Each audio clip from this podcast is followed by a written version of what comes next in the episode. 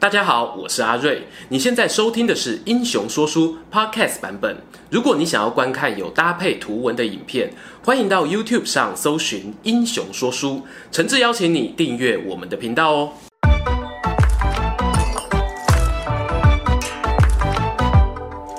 Hello，英雄说书的观众朋友，你们好，我是说书人阿瑞，替大家带来精彩的英雄故事。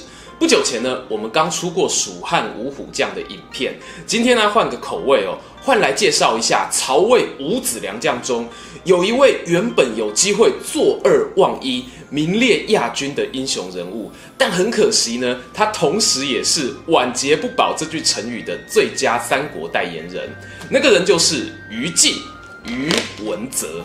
关于五子良将一词的由来呢，我们在之前的影片当中哦有比较深入的介绍。简而言之呢，就是在《三国志》作者陈寿的笔下，曹魏阵营里面五位重要的外姓将领，他们在《三国志》魏书里面的排行顺序是张辽、乐进、于禁、张合、徐晃。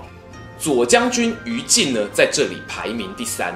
不过呢，他在后世的评价啦，或者说人气指数哦，却是开高走低，江河日下。造成这个结果的最大原因呢，通常会指向于禁他生涯末期的一场重要战役——樊城救援战。在这场战役中呢，于禁他任务失败，最后还投降对手关羽。如今事过境迁，让我们尝试着回顾事发现场。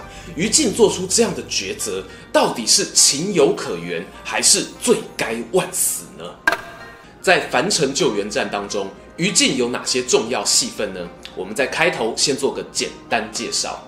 公元的二一六年啊，于禁呢，他因为之前的兖州争霸还有官渡之战当中立下了不少功劳哦，升上了左将军，还获得假节钺这样的殊荣，堪称是到达了他人生的高点。三年后。关羽北上攻打曹仁驻守的樊城，曹操呢就派于禁、庞德带兵救援。战争啊发生在秋季，碰巧遇上大雨连绵，导致汉水暴涨。关羽呢就把握这个机会，秀了一波水淹七军。这个神操作啊，后来还被陈寿 high 赖起来，送给关羽“威震华夏”的名号。棒棒开花之夜，必有寂寞之人。关羽这边啊，在开心庆功。于禁、庞德那边呢，就愁眉苦脸啊。他们登上高地躲避洪水。于禁的手下虽然还有三万名士兵，但仍不幸兵败，遭到俘虏。然而呢，在关羽审问战俘的时候啊，庞德宁死不屈，于禁却选择投降。后来呢，孙权啊派出吕蒙背刺关羽成功，战俘团中的于禁就被移交到东吴，一直等到曹丕即位。孙权试出了俯首称臣的善意，才把于禁遣送回魏国。头发斑白的于禁重回家园啊，过去提拔他的曹操已经去世，见到了小老板曹丕，心中纵有千言万语也很难开口。但是曹丕拍拍他的肩膀：“于将军，你什么都不用说啊，你的苦衷我都知道。”原本以为这两下拍肩是温暖的安慰。后来才知道啊，原来是伤人于无形的化骨绵掌啊！没隔几天呢，曹丕就传令给于禁，说要派他到东吴进行亲善外交任务。不过呢，却特别交代哦，于将军出任务之前啊，可以麻烦你到我爸墓前上个香吗？于禁呢，他就奉命来到曹操的陵墓中，却发现那里摆了一幅画，靠近一看啊。画的内容竟然是关羽水淹七军，庞德奋勇抵抗，于禁跪地求饶的模样。当下，于禁仿佛被无声的闪电打到，脸上青一阵白一阵。虽然没有一口鲜血喷在地上哦，但也相去不远了。史书记载呢，于禁在看完这幅名画之后，就因为羞愧而死。在于禁死后啊，魏文帝曹丕呢，还补了一枪哦。替他起了个谥号，叫做厉侯，这是非常不好听的形容词啊。听完了于禁投降的前因后果啊，虽然历史不能够重来，但是公堂之上假设一下也是很合理的。我们不妨设身处地想想，于禁当时选择投降或者不投降，各自会有哪些考量呢？我如果是于禁啊，愿意投降的理由大概可以归纳出三个。第一个理由呢，不让人意外哦，就是我想要跟家人共度余生。并非所有人的人生价值呢都建立在忠义啊或者热血燃烧自己上面。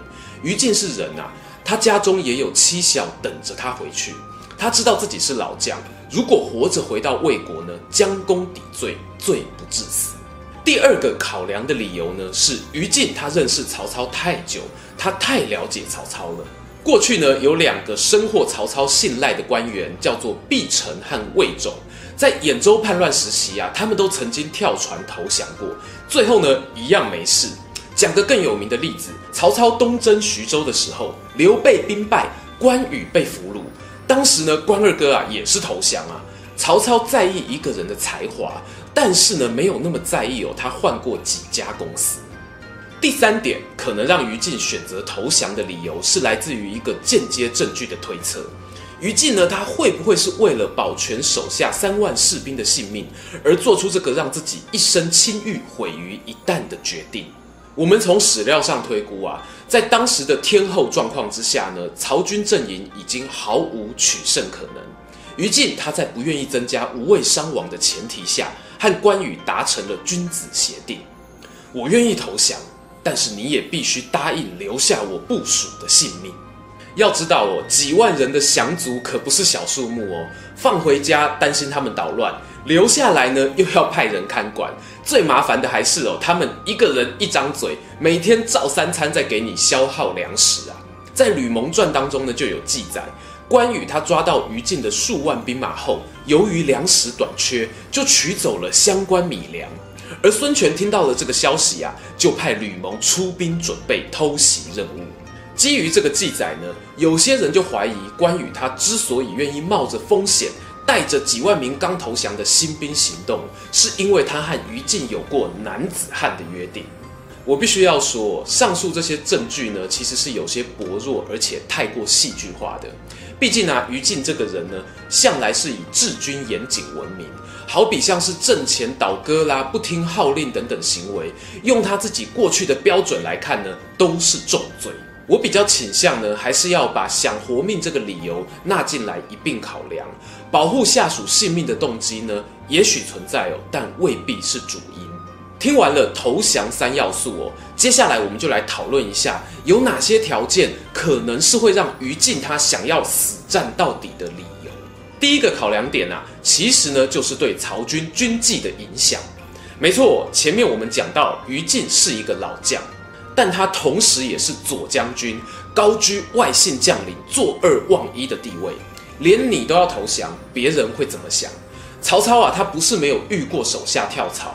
就拿刚刚提到的魏种来说，当曹操得知他要离开的时候，一开始也是很火大，气得说：“魏总，你有种就死出去，不要回来被我抓到。”但结果，当曹操真的抓到魏总之后，又怎么样呢？爱惜他的才华，还派他去当河内太守。接着呢，我们来看看曹操听到于禁跳槽的反应，他反而没有震怒哦、翻桌这种激烈的情绪，而是哀叹者久之。你可以想象啊，当曹操同时收到两则电报，一则是庞德殉国，另一则呢却是认识三十年的下属于禁投降，他心中的纠结有多复杂？这可能哦比听到于禁战死还更加难过。拒绝投降的第二个考量点是什么呢？虽然有一点事后诸葛哦，但是于禁啊，其实你是有机会预测到的。那就是啊，曹操虽然是你现在的老板，但你未来的小老板可是以爱记恨闻名的曹丕呀。曹操呢，他虽然很万叹于禁投降，但仍然善待他的亲族以及家人。我自己猜想啦，万一于禁他在被遣送回国的时候，曹操还活着，也不至于哦会对他做出像曹丕那样子过分的侮辱举动。前面提到啊，曹丕呢，他除了派人在老爸的坟墓旁作画讽刺于禁之外，他其实还做过另外一件事，那就是呢，于禁他在当战俘的期间哦，经常被东吴一位叫做于翻的大臣出言调侃。不过呢，于禁他都吞了下来。后来呢，他回到魏国，大概是有跟曹丕啊讨论过自己在吴国受到什么样的对待，就顺带提到于翻这个人。曹丕啊就问他，哦。那你觉得于翻调侃你调侃的不对吗？于禁啊，他哪有什么立场去说别人？当然只能回答：哎，没有啦，于翻说的没有错，我败军之将啊，没有什么好辩解的。曹丕听了，竟然接话称赞起于翻哦。没想到啊，这个东吴大臣这么有见地。以后啊，我们聊天的时候，旁边就放一张空椅子，算是啊给于翻的尊重，respect。这样子的作为啊，连宋朝的司马光都看不下去。他认为曹丕可以判于禁军法，可以废他的官位，却选择用画讽刺画、设空椅子这种手段啊，来表达不满，毫无君主的格调可言啊。听完了上面两个思考方向，如果要给于禁再选一次的机会呢，我会建议他哦，不管你怎么选都好，但是做决定之前呢，千万要搞定你身旁那一位队友庞德，两个人的口径要一致啊。在东汉末年那个乱世呢，人想要安身立命，并不是多大的罪过。我们单独来看，于禁投降没有错，庞德死战到底呢，也没错。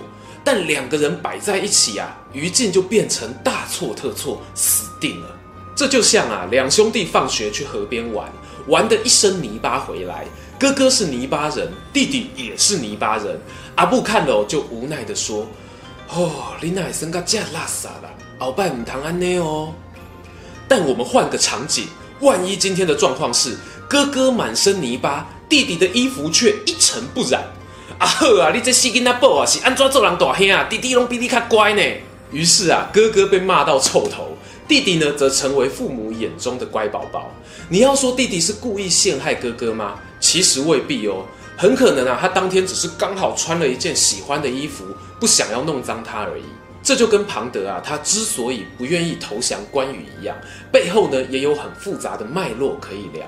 也许未来有机会的话呢，我们再做一支影片。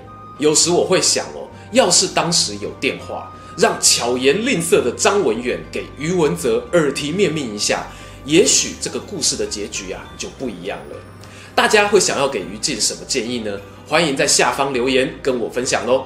今天的故事说到这边，如果喜欢这一则影片，欢迎订阅我们频道收看最新消息。已经订过的朋友，别忘了打开小铃铛，才不会错过精彩影片哦。想看更多有趣文章，也欢迎到英雄故事粉丝团按赞加分享。这里是英雄说书，我们下次再见，拜拜。